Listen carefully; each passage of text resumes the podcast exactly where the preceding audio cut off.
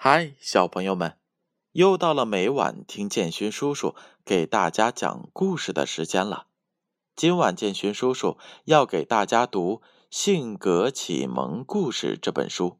这本书是由中国纺织出版社出品的，编著是杨小黎。今晚的故事名字叫做《不能忘记老朋友》。春节快到了。一天下午，天上飘着雪花，小白兔穿着着厚厚的衣服来到了小袋鼠家，小袋鼠却不在家。他又来到了小象家，小象正拿着笔在写贺卡呢。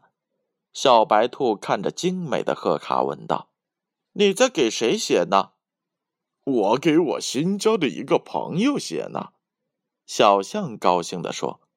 小白兔心想：“小袋鼠不在家，肯定是和新朋友去玩了。”小白兔看见小象写的很认真，就悄悄的出来了。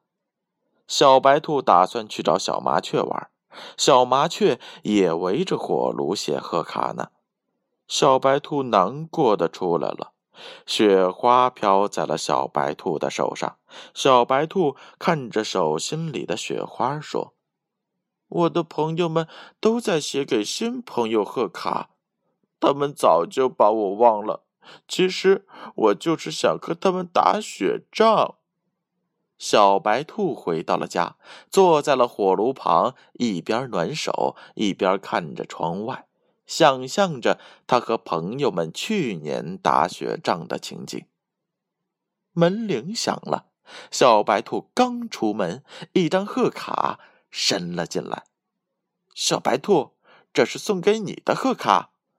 小袋鼠、小象、小麻雀都来了，他们每个人手里都拿了一张贺卡，是送给小白兔的。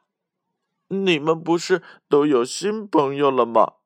这张贺卡不是要送给他们的吗？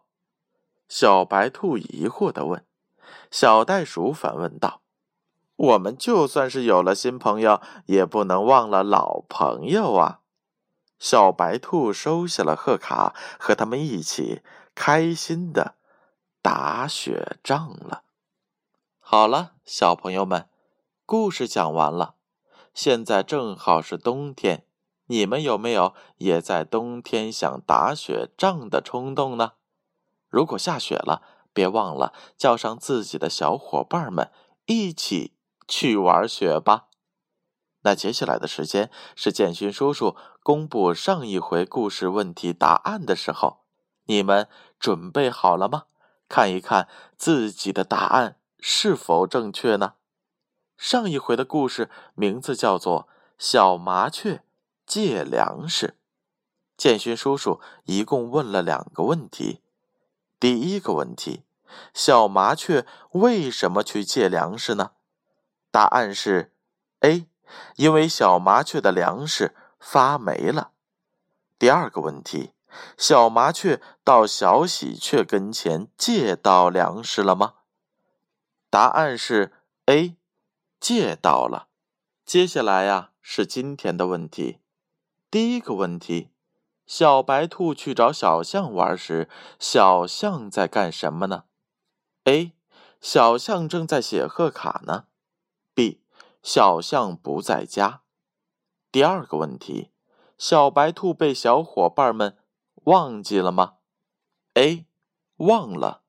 B，没忘。正确的答案将在下回故事当中揭晓。接下来的时间，闭上眼睛，乖乖的睡觉吧。让我们明晚再见。